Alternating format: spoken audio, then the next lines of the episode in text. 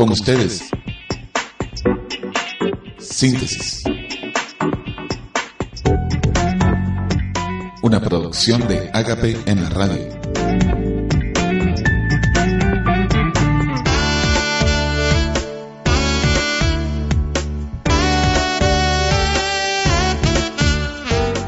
comunicando el amor de Dios.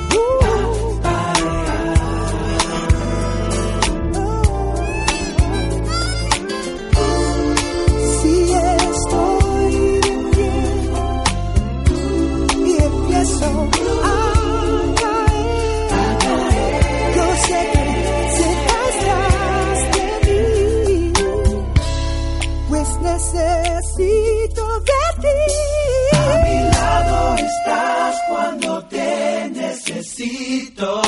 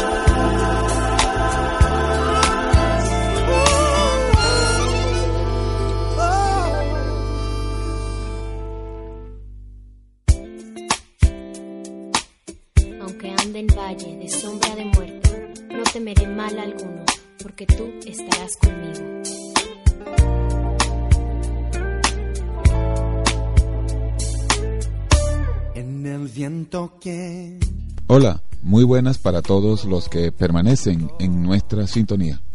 A partir de este momento comenzaron 60 minutos de síntesis, una producción de Ágape en la radio, comunicando el amor de Dios a todas las naciones. José Farías en el control master, Elías y Eleide de Sanra en la dirección de la emisora vía de escape 105.5 FM. José Ramiro Franco en la dirección de la FM del Rey 96.9 en la ciudad de Cenillosa, Argentina. Nuestro invitado frecuente, el pastor Ernesto Pinto, en la entrevista para Encuentro. Cuando mi corazón está, yo sé que a mi lado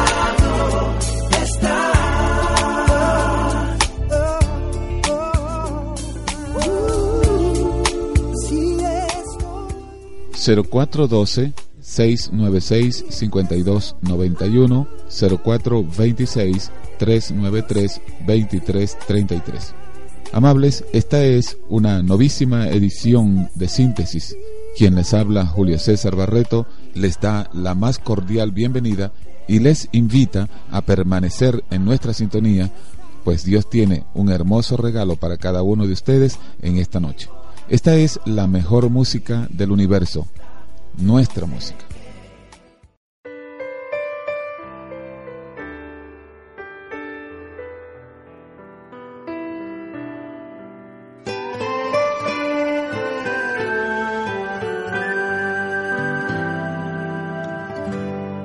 Mi vida está llena de ti.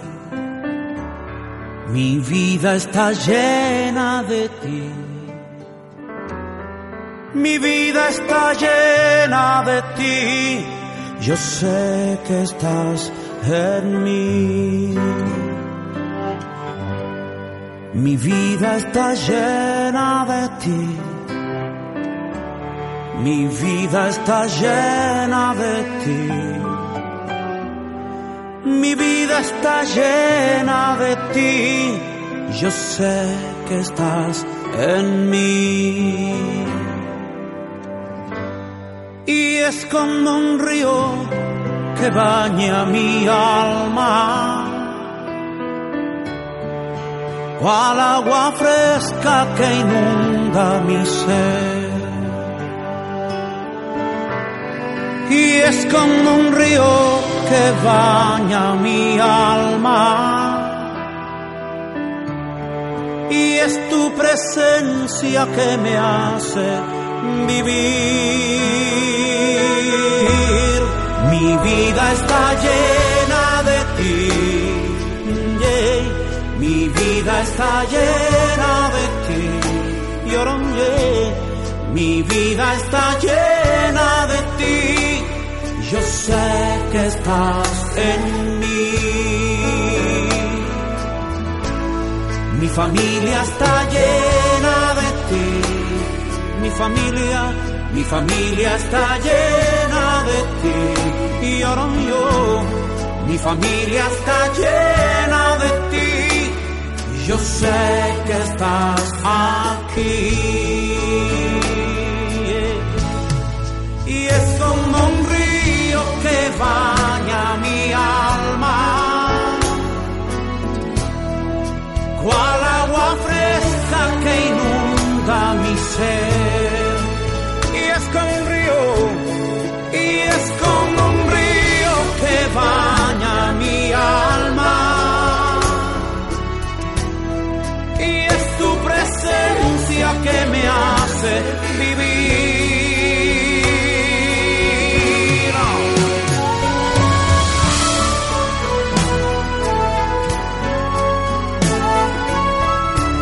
declaro con mi boca, como dice tu palabra, Señor, no te dejaré y no te desampararé. Así que declaro que tú estás aquí, Señor. Estás conmigo, con mi familia. Vamos, cántalo y decláralo. Mi vida está llena de ti, toda mi vida, que mi vida está llena de ti. Y yo, yo, mi vida está llena de ti. Sé que estás en mí. Cántalo conmigo. Mi vida está llena de ti y mi familia, mi familia está llena de ti. La tierra, la tierra está llena de ti. Yo sé que estás aquí. Y aún en el desierto, Señor, tú estás. Yo sé que estás en mí.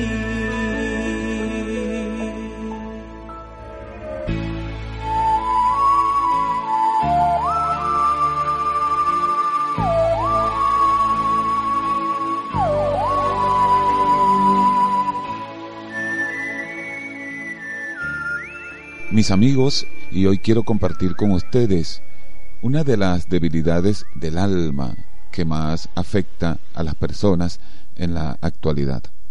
Esta es la ira, o lo que es lo mismo decir, el enojo también, ¿no? Creo que este tema que voy a compartirles a continuación es un tema muy, pero que muy actual, porque vivimos en un tiempo y en una sociedad donde es muy común ver a las personas enojadas, con ira, peleando por todo y usando como cosa normal un lenguaje brusco, lleno de palabrotas y ausente de amabilidad, enojadas con la vida misma. Pero no solo que las vemos, sino que cuántos de nosotros no se ha enojado y airado alguna vez. Creo que si somos sinceros, tenemos que contestar todos. Por eso hace falta que conozcamos qué es la ira, cuáles son las causas por las que nos enojamos y nos llenamos de ira, cuáles son sus consecuencias, qué dice la Biblia en cuanto a la ira y al enojo, y finalmente nos preguntaremos, ¿una persona iracunda puede cambiar? Primeramente, conoceremos lo que significa ira. Es un problema afecta a toda la humanidad. Donde quiera que tú vayas, encontrarás personas que están llenas de ira o de enojo. Es esa pasión violenta del alma que causa indignación, enojo. Hay quienes opinan que la ira, al igual que otras emociones, es innata y congénita. Pero estudios más recientes apuntan hacia el hecho de que lo único innato y congénito es en realidad la respuesta de los individuos ante las situaciones desagradables que, bueno, a través de procesos de la persona ir madurando y del aprendizaje se van haciendo diferente en cada persona. Es por eso que decimos que la ira es una respuesta agresiva aprendida de nuestro entorno. En muchos casos aprendida en la niñez Vemos el ejemplo del niño que se da cuenta de que si tiene, eh, si provoca un berrinche, obtiene de sus padres o de quienes le rodean su objetivo. A partir de allí, si no se le corrige a tiempo, cada vez que quiera algo, ¿cómo lo hará? Airándose y tomará la ira y el enojo como parte de su vida. Hay dos palabras eh, griegas en las escrituras, concretamente en el Nuevo Testamento, para describir el significado de la palabra ira o enojo. Y ellas son, en primer lugar, tumos. Esta palabra va dirigida a definir una condición agitada, desagradable de los sentimientos. Es una explosión de ira, un arrebato de enojo debido a la indignación interna. Es un momento de ira, solo un momento puede sí incitar a querer vengarse, pero no necesariamente la persona lleve a cabo ese objetivo. Número dos, aparece otra palabra, esta es orge, que es para definir una condición de ira continua, más permanente en la mente y el corazón. Es menos explosiva, sí, pero más duradera. Y este tipo de ira es una de las más peligrosas. Se ha dicho que el remedio de una enfermedad consiste en eliminar la causa de la misma. Por eso, si reconocemos que la ira es un mal, que es una debilidad del alma, que nos daña en gran manera, necesitamos saber el por qué nos airamos y nos enojamos. Las causas de la ira pueden ser internas. Sucede que cuando tenemos recuerdos del pasado, los cuales llevamos dentro y que nos producen dolor, es la ira que dirigimos hacia nosotros mismos, en la que bien nos atacamos, nos insultamos, nos devaluamos o reprimimos, con lo que se convierte esto en una depresión. También están las causas de la ira que son externas. Esta es la que está relacionada con lo que sucede a nuestro alrededor. Es la que dirigimos hacia los demás. Las causas que dan lugar a la ira y la hacen crecer son en realidad muy variadas y cada persona manifiesta su enojo y su ira por causas también que son muy diferentes. Por ejemplo, una de estas causas es el antagonismo. La palabra ira significa un sentimiento de profundo disgusto y generalmente de antagonismo. ¿Y qué es antagonismo? Es esa incompatibilidad u oposición entre personas. Es el enfrentamiento o enemistad, dicho de otra manera, entre dos o más personas que aspiran a lograr una misma cosa. Otra causa por la que viene la ira y el enojo es cuando hemos sufrido una injuria o creemos sufrirla. Cuando somos heridos, cuando sentimos el rechazo, cuando nos impiden conseguir lo que queremos, cuando nos menosprecian por causas indebidas, también son causas de la ira, el orgullo, la adulación a uno mismo, las bromas, el ridículo, las discusiones, la traición y el deseo de fama y fortuna desmedidas. Si estos males están presentes en una persona, su conducta se deteriora, se envilece y no puede evitar la ira y el enojo. Esta actitud de enojo y de ira constante, cuando sucede, causa problemas en la persona y afecta todo lo que le rodea. Tiene problemas en los estudios, en su trabajo, en sus relaciones personales, en sus relaciones matrimoniales y aún afecta inclusive la manera de pensar, la manera de ver las cosas. Las personas airadas se convierten en criticones, rebeldes, hacen comentarios indebidos, buscan vengarse, no pueden controlar sus lenguas, dicen cosas inaceptables, tienen resentimientos, pierden las ganas de vivir, su mente se encuentra dividida, el enojo y la ira están en su corazón y muestran odio contra las personas. En otras palabras, se habitúan a una conducta inaceptable, destructora. Vamos a hacer una pausa, vamos a escuchar algo de música y al retorno les voy a compartir ¿Qué dijo Jesús acerca de la ira o el enojo? Estás en sintonía de síntesis a través de vía de escape y esta es la mejor música, nuestra música. No hay nada más que tu amor. No hay nada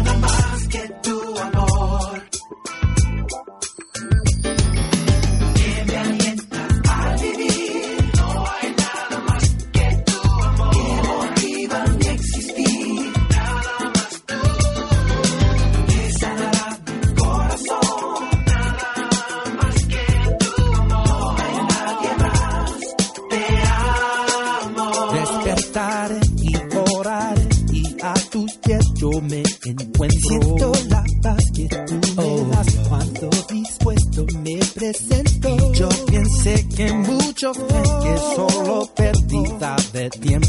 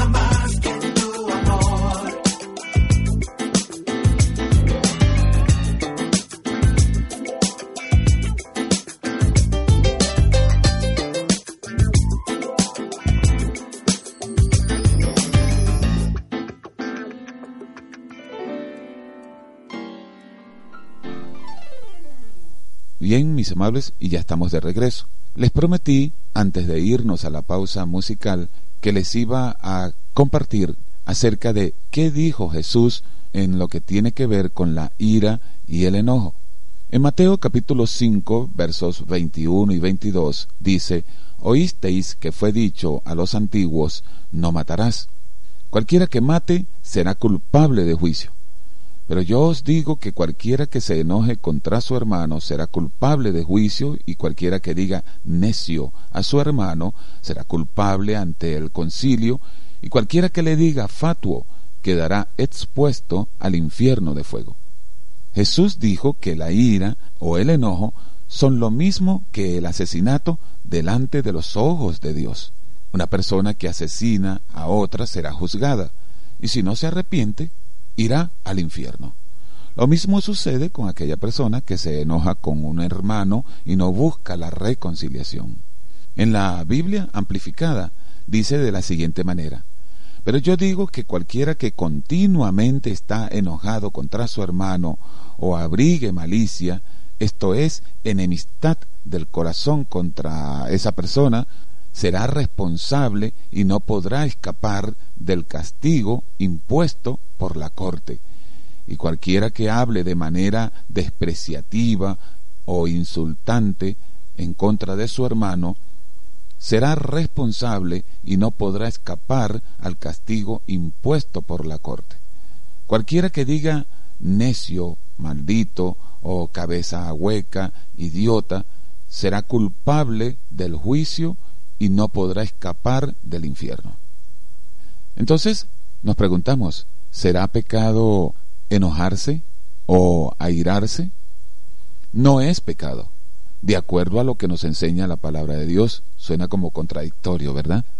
Lo que no debemos tener es la ira como un patrón de conducta que nos lleve a vengarnos, falta de perdón, amargura u odio. La Biblia dice, airaos, pero no pequéis, no se ponga el sol sobre vuestro enojo, ni deis lugar al diablo. Efesios capítulo 4, verso 26. La ira, amados, es una emoción heredada de Dios. Esto también suena muy extraño, ¿verdad? Él se aira, Él se enoja. Pero ¿cuál es la diferencia? La ira del Señor es santa, como la que Jesús sintió en el templo, la cual lo llevó a tirar las mesas de los cambistas que habían convertido la casa del Señor en una cueva de ladrones. Su ira era justificable, santa. Hay personas que guardan ofensas, heridas y maltratos en su corazón por días, semanas, meses y años. Y cuanto más tiempo pasa, más ira se va acumulando. Entonces se les hace muy difícil, llegado un momento, perdonar y hablar con la persona para llegar a una reconciliación. Durante este tiempo el enemigo hará todo lo posible para que esa persona no pueda hablar con su hermano o con su hermana, porque mientras esté enojada, habrá lugar para que él entre a su vida con derecho legal sobre ella, sobre su familia, sobre sus finanzas. ¿Cuáles son las consecuencias de no controlar la ira y el enojo? Bueno, la ira nos llevará a hacer locuras. Dice la Biblia en Proverbios 14, 17, el que fácilmente se enoja comete locuras, y el hombre perverso es aborrecido. En momentos de ira una persona maldice, por ejemplo, a su esposo, a sus hijos, a sus hermanos, y como resultado marca a esas personas para siempre. ¿Qué le parece? Después que se termina ese momento de enojo, tú dices, qué locura hice, ¿Por qué reaccioné de esa manera?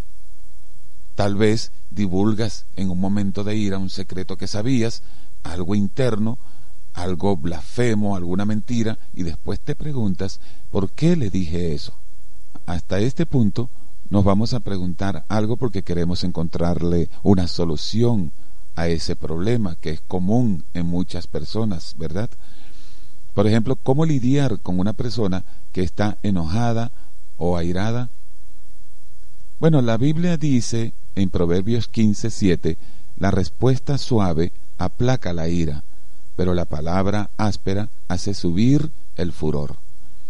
Cuando veamos a una persona airada, no debemos contestarle en el mismo nivel de enojo en que se encuentra esa persona, porque eso va a aumentar su ira.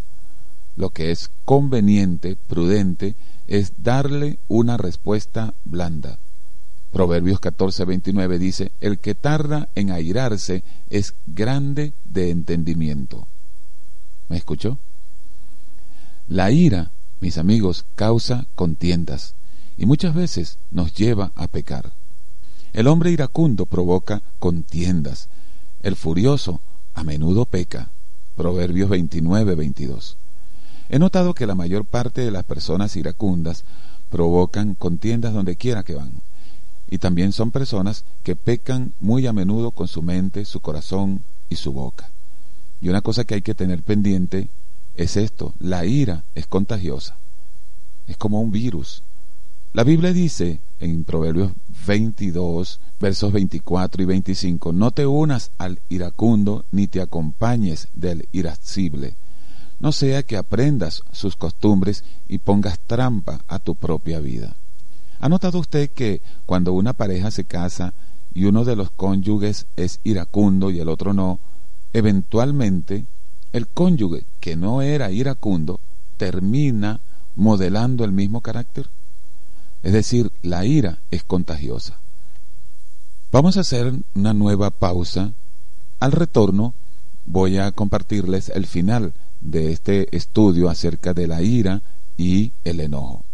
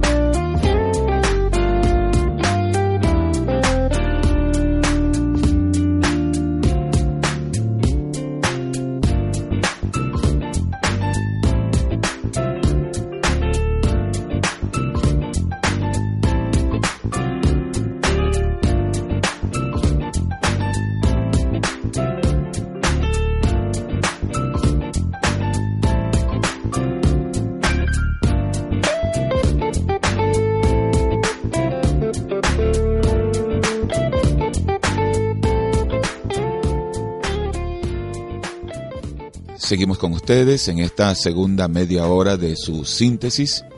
Les informamos que los audios de este y de programas anteriores se encuentran disponibles en nuestro servidor agape en la radio.ibox.com. Se lo reiteramos, agape en la radio.ibox.com. La palabra ibox, tal como i latina, v chica, doble o X. Y desde ese site usted puede escuchar de nuevo este programa y o descargarlo si lo prefiere en el formato MP3 para que lo pueda disfrutar de nuevo con la elasticidad de su tiempo disponible tanto en su PC o en su móvil. Muchas gracias a todas las personas que nos envían sus mensajes de texto a través de nuestros números 0426 393 2333 0412 696 5291.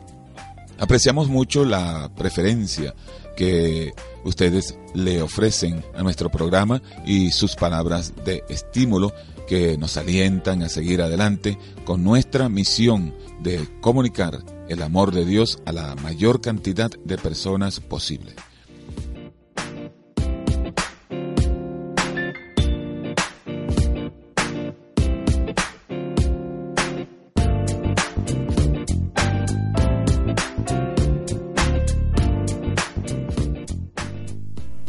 Qué bueno, aquí estamos de nuevo.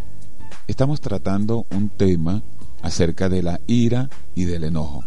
Estamos viendo sus consecuencias negativas y llegamos al momento en que estamos casi concluyendo dicho tema. Nos preguntamos, ¿es permisible enojarse alguna vez? Bueno, Jesús enseñó que hay momentos cuando un hombre tiene razón en airarse Por ejemplo, cuando él echó los mercaderes del templo sin contemplaciones, indignado por su conducta. Juan capítulo 2, verso 13.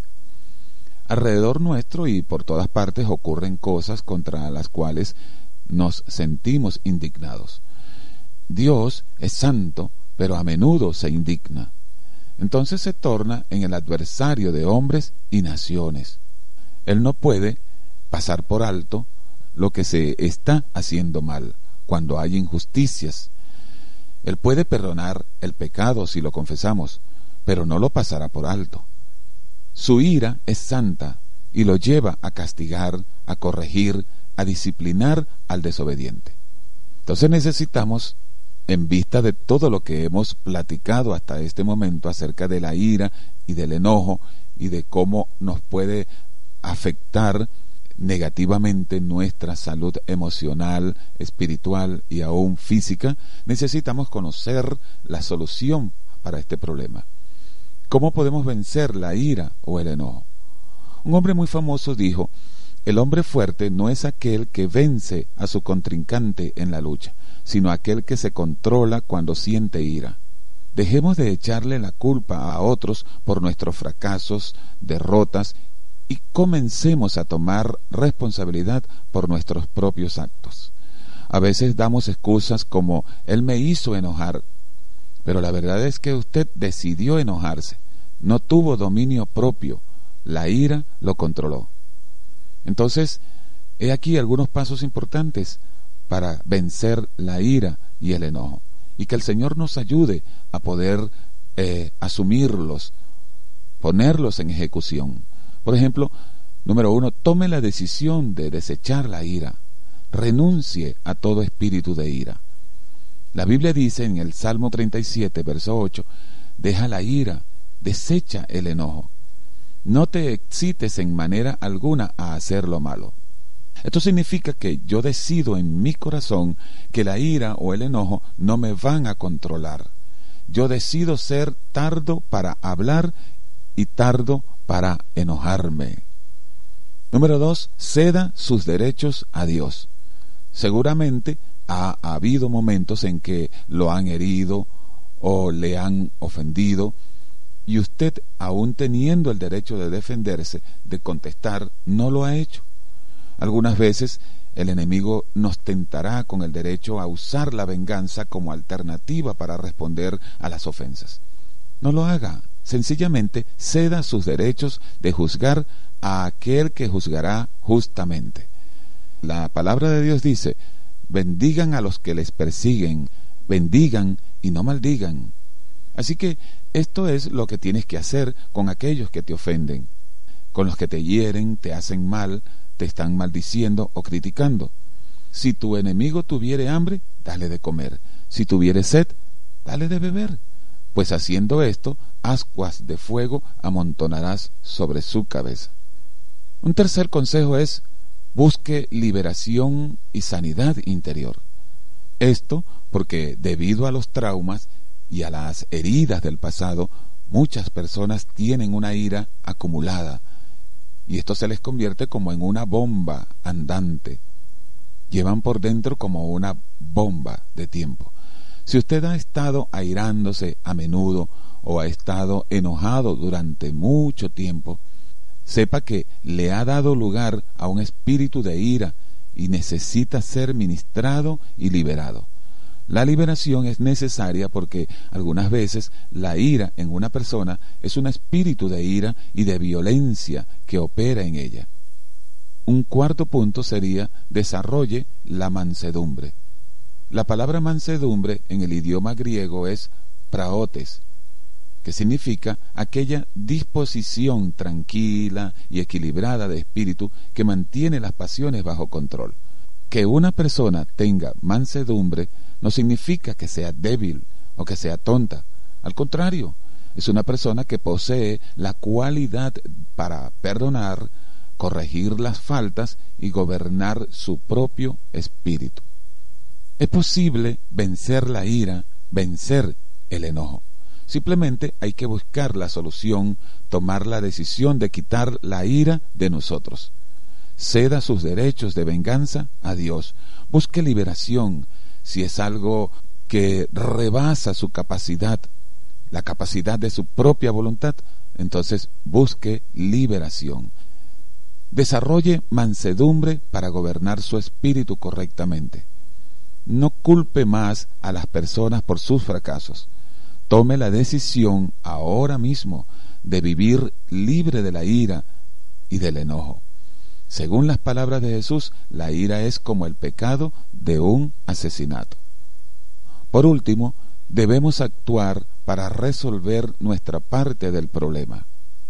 No podemos controlar la manera en que los demás actúen o respondan, pero ¿sabe qué podemos hacer? Los cambios necesarios para hacerlo por nuestra parte. Conquistar nuestro temperamento no es algo que sucede de la noche a la mañana, pero a través de la oración, pidiendo ayuda, a través del estudio de la Biblia y la confianza en el Espíritu Santo de Dios, puede ser conquistado. Así como hemos permitido que la ira se haya atrincherado en nuestras vidas por la práctica habitual, también, mis amigos, debemos practicar responder correctamente hasta que se convierta en un hábito que reemplace las viejas actitudes. Es decir, practicar la mansedumbre. Todas las cosas positivas que hoy hemos hablado y que son el consejo de Dios para nosotros en cuanto a lo que tiene que ver con la ira y con el enojo.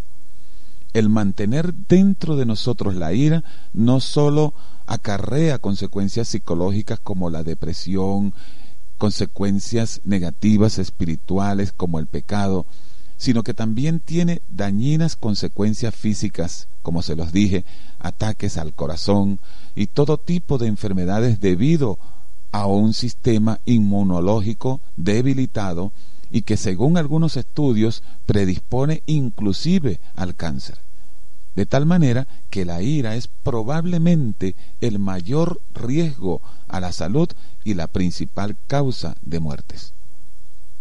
Mis amigos y mis hermanos, Dios nos creó para que fuésemos felices. Lamentablemente, hay quienes parece que hacen cursos intensivos para lo contrario.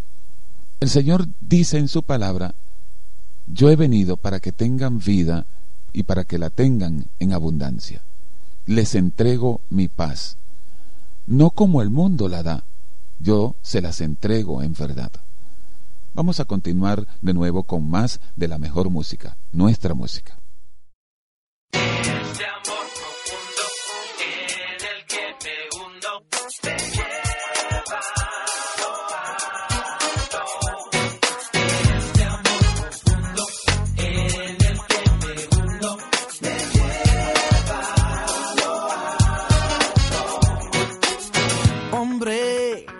solitario soy, no hay nadie que a mi lado esté. Una chica rompió mi corazón, se lo llevó y aquí me dejó. Oh no, a veces todo esto debe pasar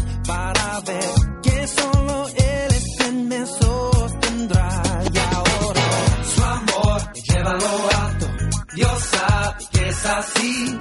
Jesús me da esperanza que no puedo resistir. Su amor me lleva a lo alto. Si vivo, vivo por ti.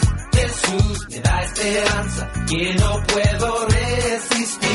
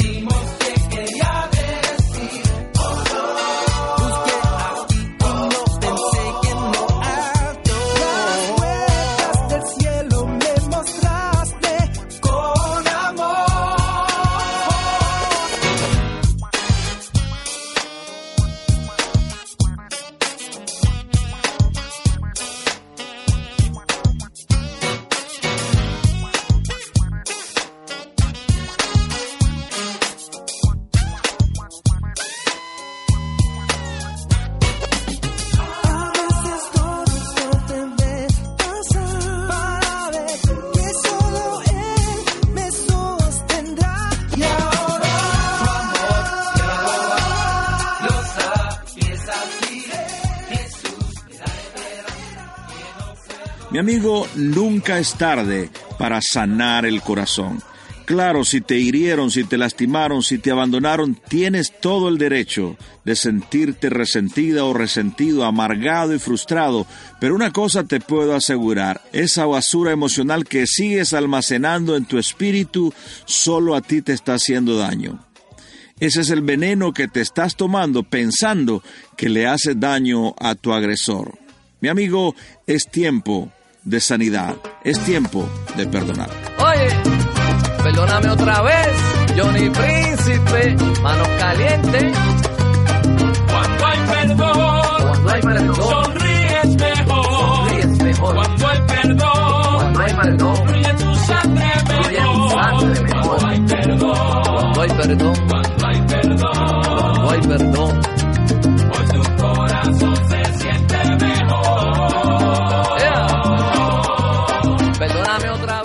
Historias que otros callan. Bienvenido al encuentro de hoy. Yo soy tu amigo Ernesto Pinto y en esta oportunidad transmitiremos desde la isla de Cuba, donde Francisco nos contará su historia. Bienvenido Francisco y gracias por aceptar nuestra invitación a estos micrófonos de encuentro. Cuéntanos un poquitito acerca de tu trasfondo familiar. Nosotros somos nueve hermanos y mi papá, eh, crecí al lado de mi papá y al lado de mi abuela y porque de una edad muy temprana eh, fuimos abandonados y con los hermanos míos pequeños y pasamos mucho trabajo. ¿Qué quieres decir cuando dices fuimos abandonados? ¿Qué pasó con tu mamá? Sí, yo fui abandonado por mi madre cuando tenía la edad de siete días de nacido y, y ella se fue y nunca más no me vio, nunca más se preocupó por, por acercarse si, y nunca más se preocupó por saber si estaba vivo o estaba muerto. ¿Nunca más volviste a ver a tu madre? Nunca más volví a verla, nunca. Y mis hermanos y yo crecimos con un tiempo con una tía, otro tiempo con mi papá, otro tiempo con otra tía. O sea que andabas de casa en casa. El tiempo, todo nuestro tiempo fue de hogar en hogar y recibiendo maltrato de, de familia, recibiendo maltrato de madrata que nos maltrataban mucho a tal manera que... ¿Qué tipo de maltratos?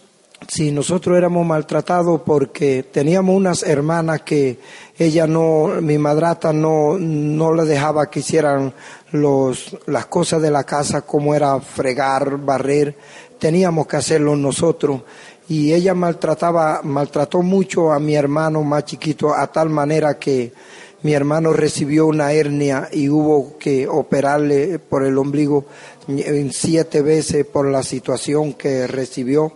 Lo castigaba mucho, lo abusaba.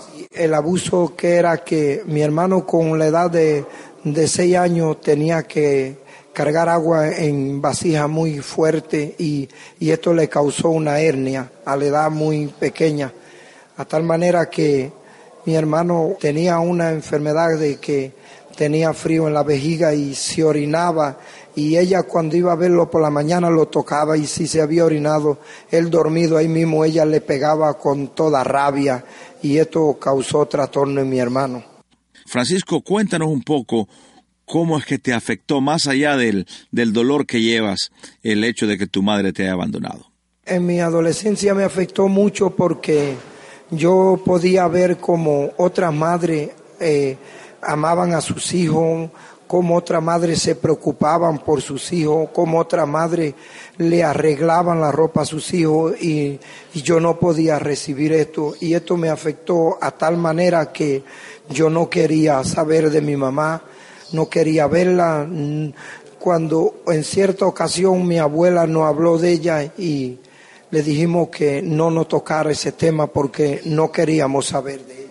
O sea que había empezado a crecer odio en tu corazón contra tu madre. Había comenzado a crecer un odio en mi corazón contra mi madre tan a tal magnitud que yo no quería ni saber de ella ni, ni ninguno de los que formaran parte de la familia de ella.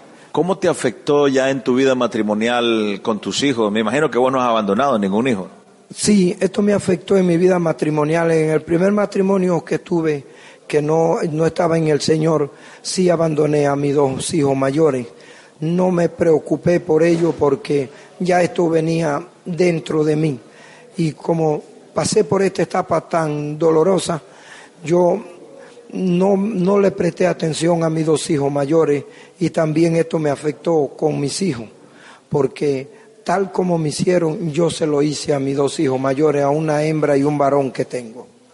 Uno puede pensar eh, que una persona que fue abandonada, que fue lastimada y que también sufrió las consecuencias del abandono no va a abandonar a un hijo.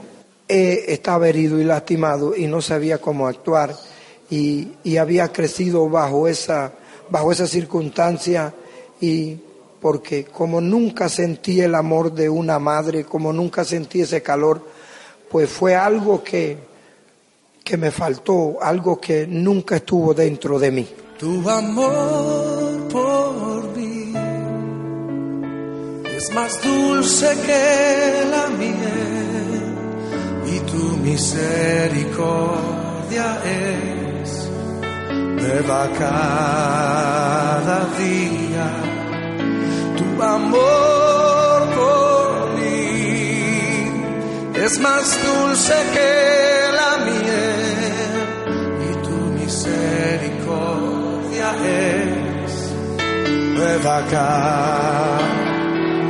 es por eso, es por eso que te alabo, es por eso que te sirvo, es por eso que te doy todo mi amor.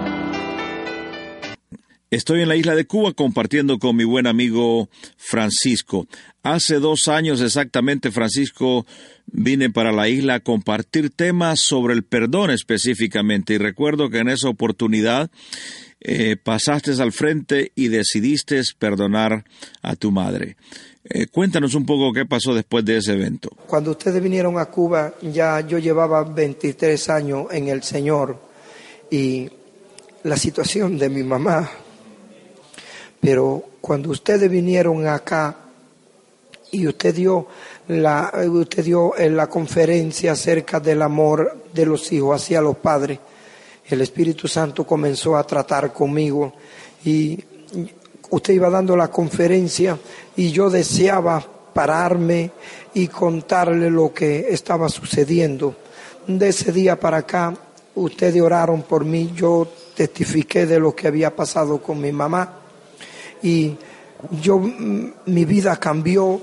¿Qué le dijiste al Señor ese día que decidiste perdonar a tu madre? Señor, perdóname porque si tú hubiese venido yo me hubiese quedado, porque he estado enseñando de que hay que perdonar, pero yo nunca había perdonado a mi mamá.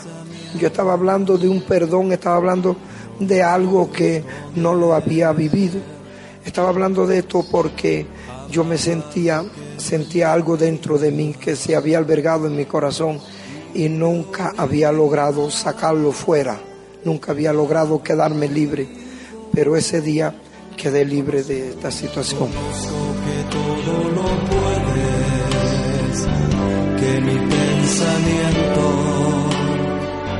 no lo puedo esconder.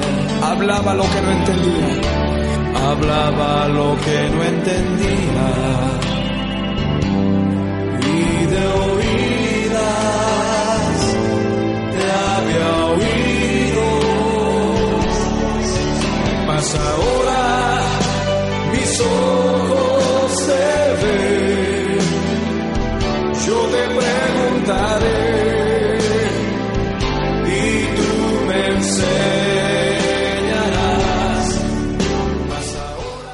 Que regreso a Cuba, tenía buenas noticias para mí. ¿Por qué no lo compartes con nuestro público? Le dices qué fue lo que pasó eh, después de esa decisión de perdón hacia tu madre.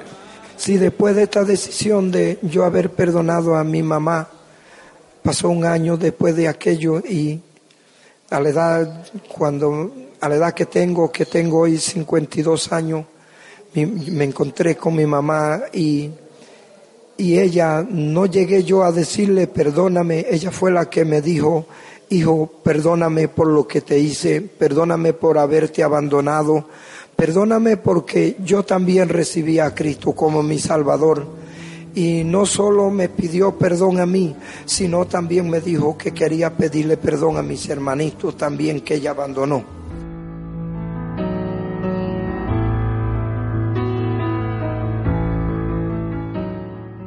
Eh, ¿Cuál sería tu mensaje a aquel hijo que nos está escuchando que tal vez tiene odio contra su madre o contra su padre? ¿Cuál sería tu mensaje?